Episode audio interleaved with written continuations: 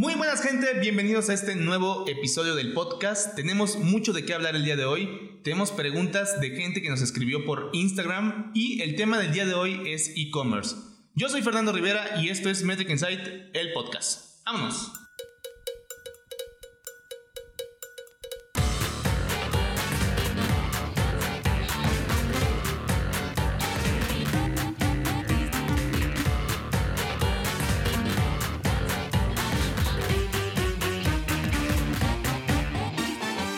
Bueno, vamos a empezar hablando de costos porque diría yo que es la pregunta más común eh, que nos llega, el, saber cuánto cuesta eh, un e-commerce o cuánto debo cobrar por, por hacer un e-commerce.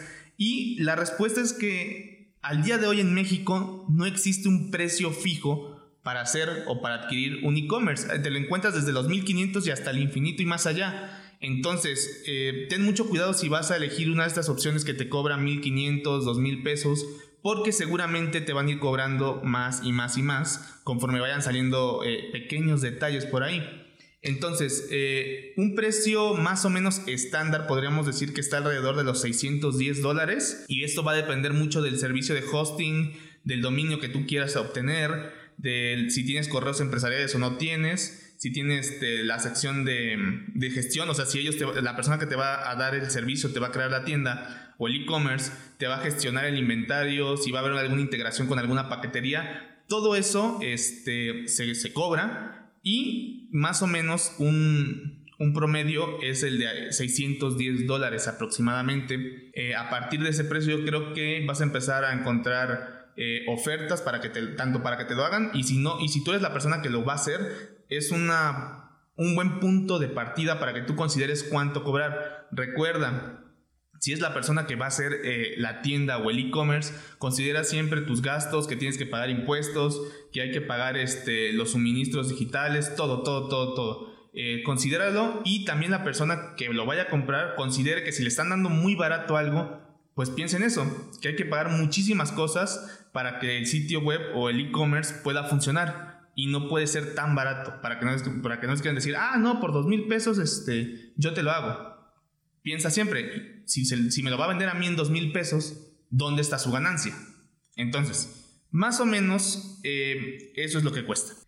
El otro punto que vamos a tocar es la cuestión con la logística y tiene que ver también parte de costos y es uno de los temas más importantes que debes de considerar antes de que tú vayas y digas, oye, ¿sabes qué? Hazme la tienda o, hazme eh, mi e-commerce para vender, eh, no sé, zapatos, tienes que checar la logística de envío.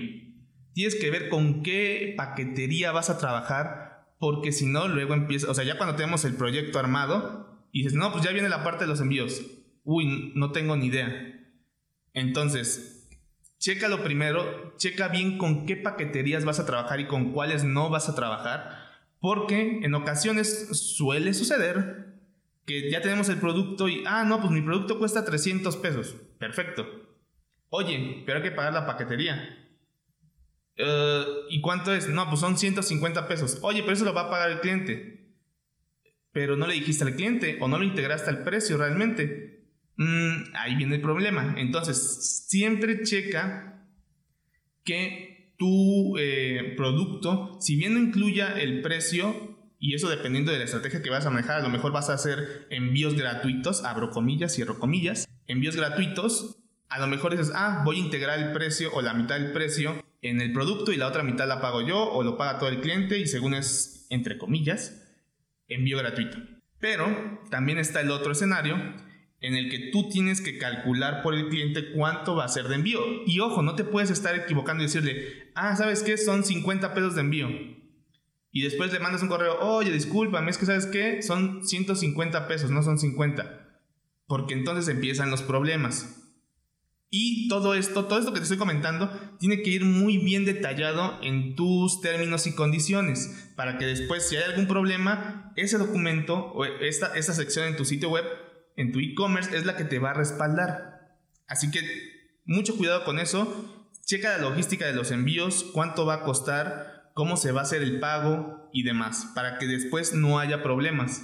Porque si no, va a ser un tremendo dolor de cabeza, te lo aseguro.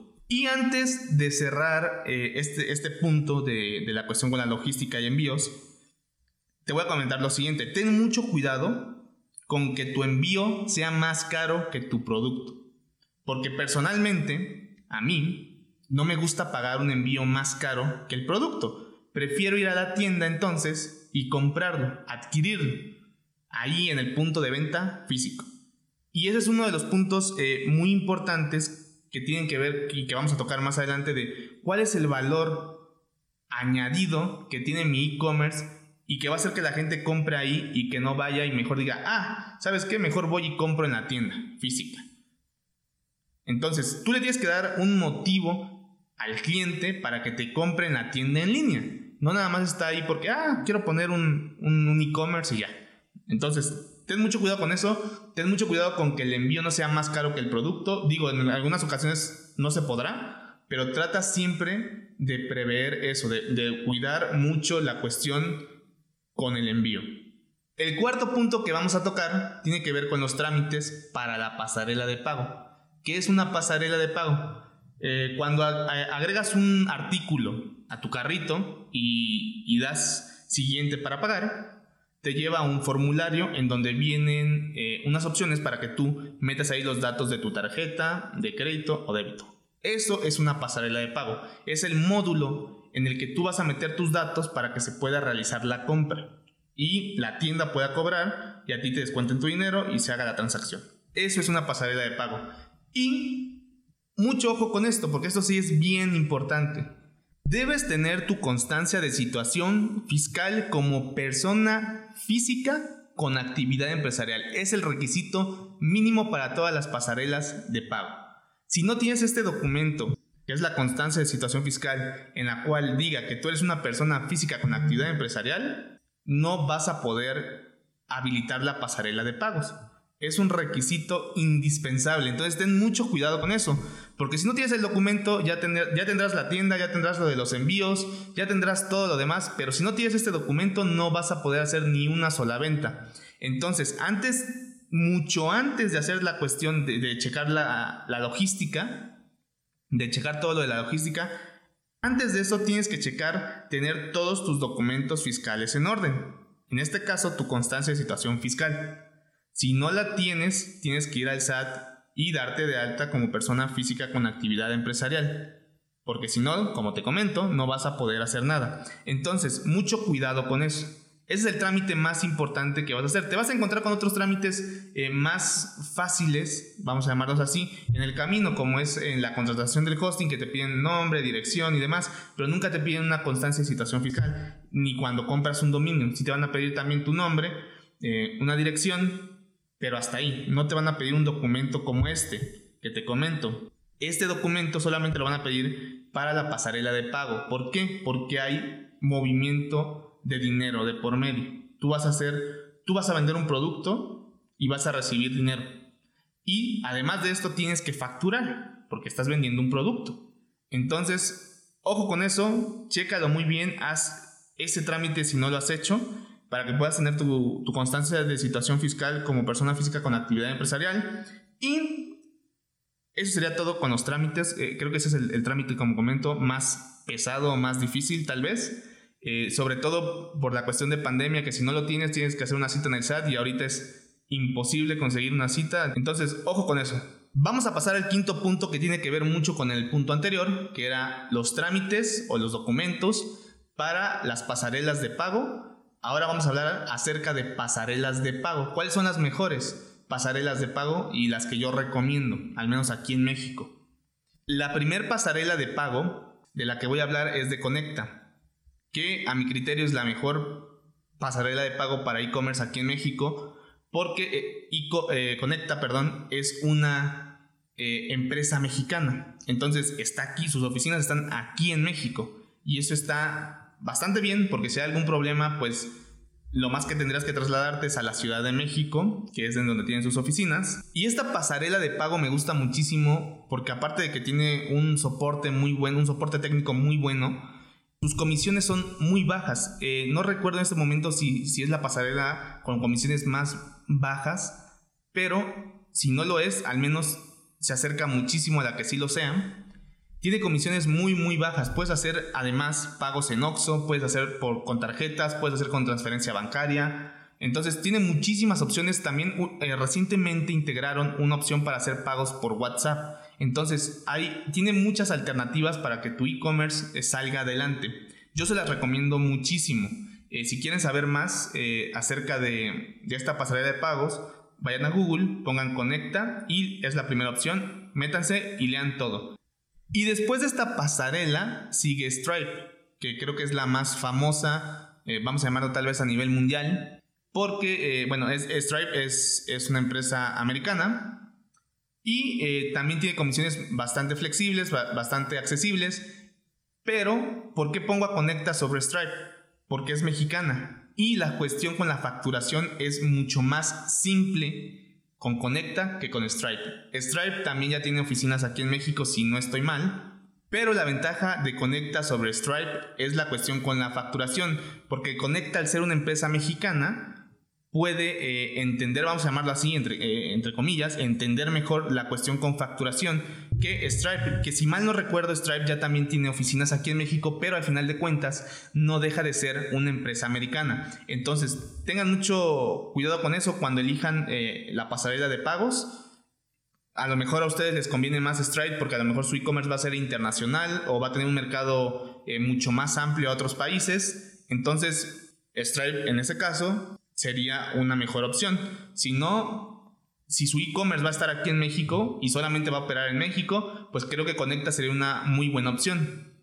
Después de estas dos pasarelas de pago está la opción de mercado pago, que es otra pasarela de pagos que también, eh, por, lo que, por lo que he leído, eh, es bastante buena. No he tenido la oportunidad yo de trabajar con mercado pago, pero tengo entendido que la utilizan más hacia el sur, hacia Sudamérica. Entonces, este, no estaría mal si están en algún país como Venezuela, como Argentina quizá, eh, utilizar esta pasarela para ver qué tal funciona con su e-commerce.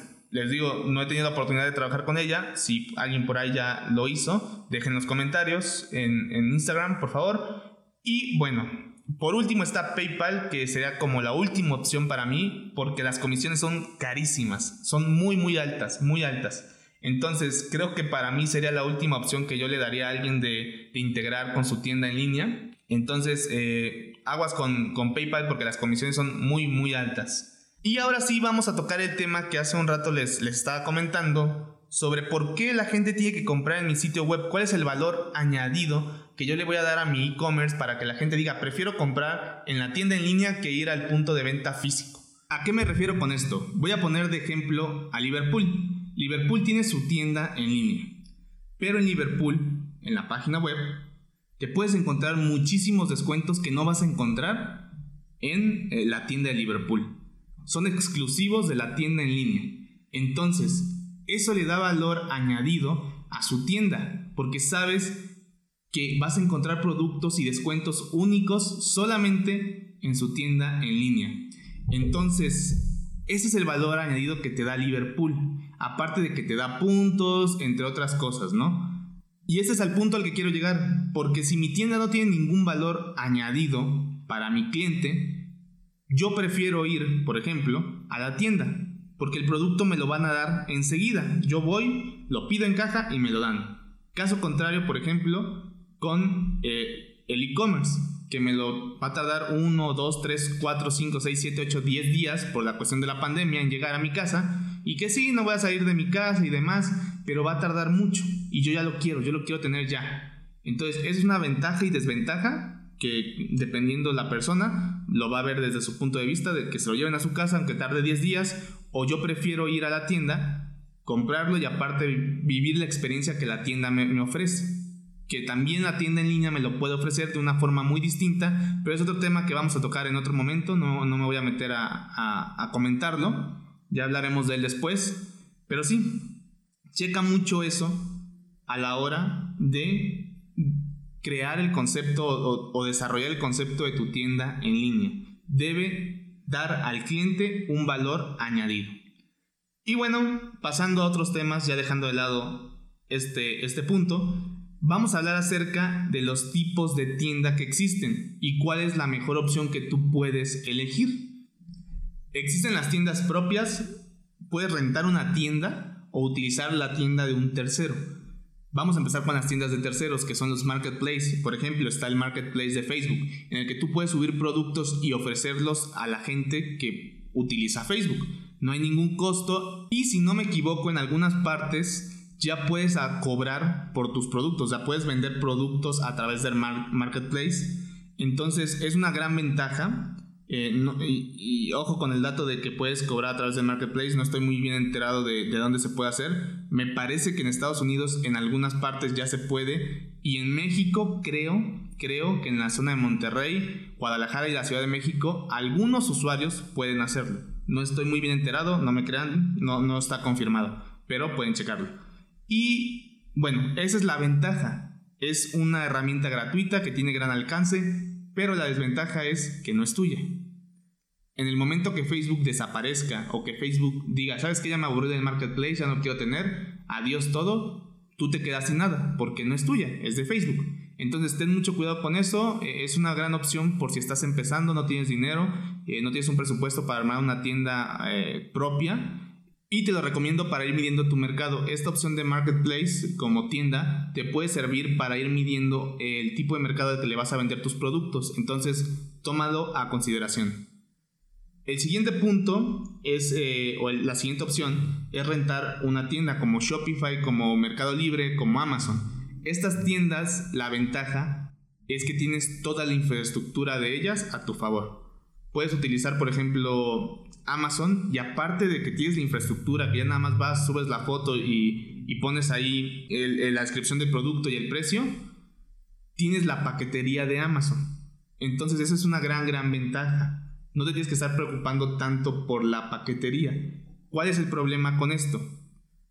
Cuando te dan todo tan fácil como en este tipo de plataformas, tiene un costo. Y las comisiones sí suelen ser un poco altas. No digo que son excesivamente altas porque te ponen todo en bandeja de plata, todo muy fácil, todo al, alcance de un clic, pero pues tienes que dividir tus ganancias con las plataformas. Ellas también tienen que tener una ganancia por brindarte el servicio. Entonces creo que es una buena opción para ir pisando terreno antes de brincar y tener una tienda propia. Y es el siguiente punto al que vamos.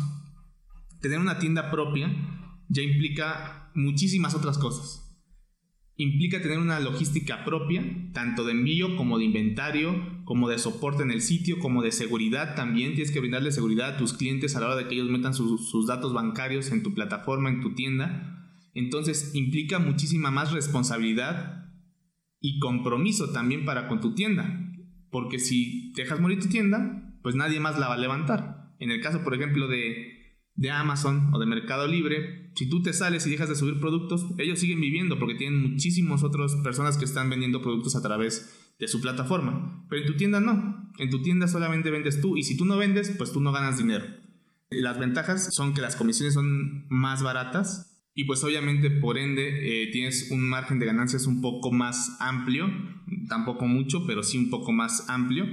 Entonces, eh, creo que ya tener una tienda propia implica una responsabilidad más grande.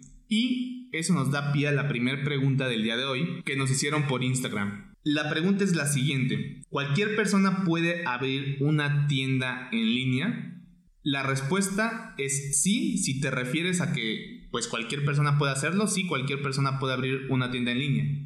Pero, como comentaba, tiene que ser una persona realmente que esté comprometida con ese proyecto porque vas a invertir dinero, vas a tener que ponerle tiempo, esfuerzo y la tienda no va a caminar por sí sola. Tú tienes que ir moviendo tu, tu, tienda, tienes que ir haciendo promoción de la misma, tienes que ir haciendo marketing para que la tienda funcione. Entonces, sí, cualquier persona puede abrir una tienda en línea, pero no cualquier persona puede mantener y administrar una tienda en línea a veces. Entonces, tengan cuidado con eso, administren bien tanto su dinero, su tiempo, como la logística de todo lo que implica la tienda y entonces sí, empiecen el proyecto. Segunda pregunta del día de hoy, ¿tengo que declarar impuestos? Por supuesto que sí, como en cualquier otro negocio tú tienes que declarar impuestos y recuerden que ya lo comentamos hace un rato, para poder abrir el e-commerce ustedes deben tener su constancia de situación fiscal en la que diga que son una persona física con actividad empresarial. Entonces, sin ese documento ustedes no pueden vender, no pueden eh, enlazar la pasarela de pago, que recuerden que es la que hace los cobros por ustedes a través del e-commerce. Entonces, sí, tienen que estar dados de alta, tienen que declarar impuestos y para eso necesitan su constancia de situación fiscal en la que digan que son personas físicas con actividad empresarial como requisito mínimo. Fíjense que esta pregunta de los impuestos es bien interesante porque mucha gente quiere iniciar el negocio del e-commerce con el pie izquierdo. Quieren empezar a evadir los impuestos, quieren ver la forma de, no declarar. Entonces, no empiecen mal su negocio. Si ya, o sea, es un requisito el tener que declarar impuestos, háganlo. Lo único que tienen que hacer es darse de alta, entregar sus documentos y declarar sus impuestos si empiezan bien su negocio les va a ir bien, si empiezan mal, van a tener que después declarar todo lo que no declararon, pagar una multa, les pueden cerrar el e-commerce, van a perder la inversión, se les va a quedar estancada la mercancía. Entonces, hagan las cosas bien, declaren sus impuestos y todo va a salir en orden. Vámonos con la tercera pregunta. Dice, ¿el e-commerce se está volviendo un negocio piramidal? ¿Es como una tanda para nuevas generaciones? La respuesta es no y creo que hay una confusión ahí de e-commerce con negocios multinivel y son cosas completamente diferentes. El e-commerce como tal es una tienda en la que vendes productos, llámese ropa, llámense muebles, eh, llámense videojuegos o lo que tú quieras, en el que una persona va a entrar a la tienda, va a decir, ah, yo quiero este producto, lo pago y te lo envían a tu casa. Y el negocio multinivel es otra cosa completamente distinta, ni siquiera estoy bien enterado de cómo funciona eh, esta cuestión con, negocios multinivel. Eh, podría yo decir tal vez que es fraudulento o no, no, no, no estoy seguro de eso. Lo que sí tengo muy claro es que he escuchado muy malas anécdotas de personas que han estado en multinivel, así que tengan mucho cuidado con eso. Y para cerrar este episodio del podcast, vamos a leer la última pregunta. ¿Cómo lo hacemos para que la gente lo vea serio y confiable? Obviamente el e-commerce, ¿no? Es una muy buena pregunta que tiene que ver con interfaces de usuario y experiencias de usuario que para explicarlo de interfaces de usuario y experiencias de usuario voy a poner de ejemplo a Amazon.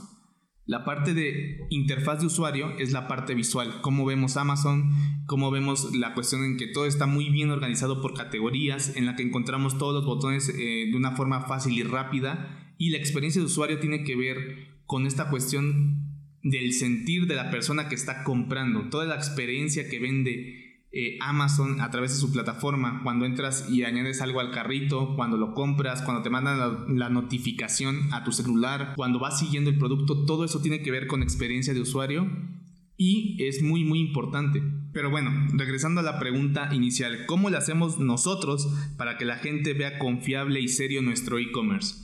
Lo primero que tienes que hacer es cuidar mucho la ortografía. Es muy importante que el sitio, si está en inglés, esté todo en inglés. Si está en español, esté todo en español. Trata de evitar la combinación de textos en inglés y español. Y yo te sugeriría que ahí pusieras un botón para que se cambie el texto, dependiendo si es inglés o español, pero no lo combines y cuida muy bien la ortografía. No debe haber faltas, para nada debe haber faltas de ortografía en el sitio. La segunda tiene que ver con protocolos de seguridad, que es el candadito que está en, la barra de búsqueda del navegador. Tiene que tener el candadito, que es el protocolo de SSL. Es un complemento que te venden los servicios de hosting y que tu e-commerce debe tener sí o sí, porque aparte te lo pide la pasarela de pago. Tiene que ya estar integrado al sitio. Entonces, ojo con eso. El otro punto que tienes que cuidar mucho es tu diseño web, porque es lo que va a comunicar seguridad y confiabilidad en, el sitio. De entrada con la cuestión de diseño, tu sitio tiene que estar bien distribuido y debe ser responsivo. ¿A qué me refiero con responsivo? Que se vea muy bien tanto en un teléfono móvil como en una computadora como en una tablet. Eso tienes que cuidarlo mucho y es muy importante para que el usuario tenga una buena experiencia de usuario. Otra cosa que también le va a dar mucha seriedad a tu e-commerce es la cuestión o la forma, mejor dicho, en cómo vas a cobrarle al usuario. Por ejemplo, no es lo mismo que aparezca ahí en el sitio un recuadro que diga nada más para comprar este producto, por favor deposite la cuenta bancaria de Juanito Pérez eh, de BBVA, por ejemplo. Eso es muy muy informal. Si eres un sitio o un e-commerce serio, vas a tener una pasarela de pagos integrada en la que el usuario va a poder meter sus datos bancarios y va a poder hacer la compra a través de eso. ¿Por qué? Porque si hay una pasarela de pagos integrada, quiere decir que hay una persona física involucrada detrás de este negocio, porque para tener la, pasarela tuvo que haber realizado un trámite ante, ante el SAT para poder tener este, este aditamento dentro de su sitio web. Entonces, mucho ojo también con eso. No, bueno, no digo que sea malo, sí, sí hay y sí sucede.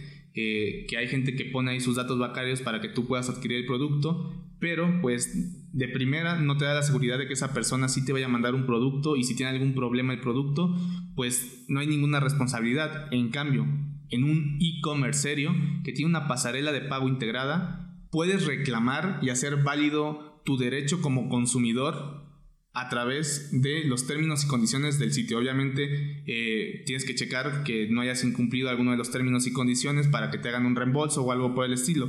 Pero es muy diferente eso al no tener nada integrado y ninguna responsabilidad. Entonces, este punto eh, es muy importante porque habla o va a hablar muy bien de tu e-commerce. Y por último, pero no menos importante, sé transparente con tus términos y condiciones. Un e-commerce que le dice a su cliente o a su usuario qué va a hacer con sus datos es un e-commerce que da confianza. ¿Por qué? Porque si yo como usuario quiero, por ejemplo, eliminar mis datos personales o quiero saber qué hiciste con mis datos personales, mi nombre, mi apellido, mi correo y mi número de teléfono, eh, y yo entro al sitio y, me meto a, los términos y condiciones o a las políticas de, privacidad, ahí puedo ver, que dice, ah, no, este, los datos que nos proporciones para crearte una cuenta después de hacer una compra serán utilizados, por ejemplo, para marketing y para mandarte un recordatorio mensual de productos eh, de nuevo lanzamiento, por ejemplo y digo, bueno, ya sé para qué están utilizando mis datos, pero también quiero eliminarlos. Dale la posibilidad al cliente de que pueda eliminar sus datos. Debe haber una integración o una forma, un formulario en la que el usuario pueda pedirte que elimine sus datos y tú los elimines y le des respuesta, oye, ya eliminé tus datos. Eso va a hablar muy bien de la confiabilidad de tu e-commerce, te lo aseguro. En resumen y en pocas palabras, mientras más fácil sea para el usuario encontrar información de qué vas a hacer con sus datos, eh, cómo se va a hacer el pago, cómo funcionan los envíos, cómo funciona tu sitio en general, va a ser más confiable para ellos. Lo cual va a ayudar a motivar a los usuarios o a las personas que entren a tu e-commerce a que adquieran tus productos. También recuerda poner una sección de comentarios. Eso va a ayudar a convencerlos a través de los comentarios de otras personas que ya han comprado en tu e-commerce. Y bueno gente, hasta aquí el episodio del día de hoy. Muchas gracias por habernos escrito en Instagram sus preguntas. Eh, vamos a seguir leyendo más preguntas, así que por favor déjenoslas en Instagram. Vamos a dejar ahí la cajita para que ustedes pregunten. Y bueno, eso es todo por el día de hoy. Yo soy Fernando Rivera y esto fue Metric Insight, el podcast.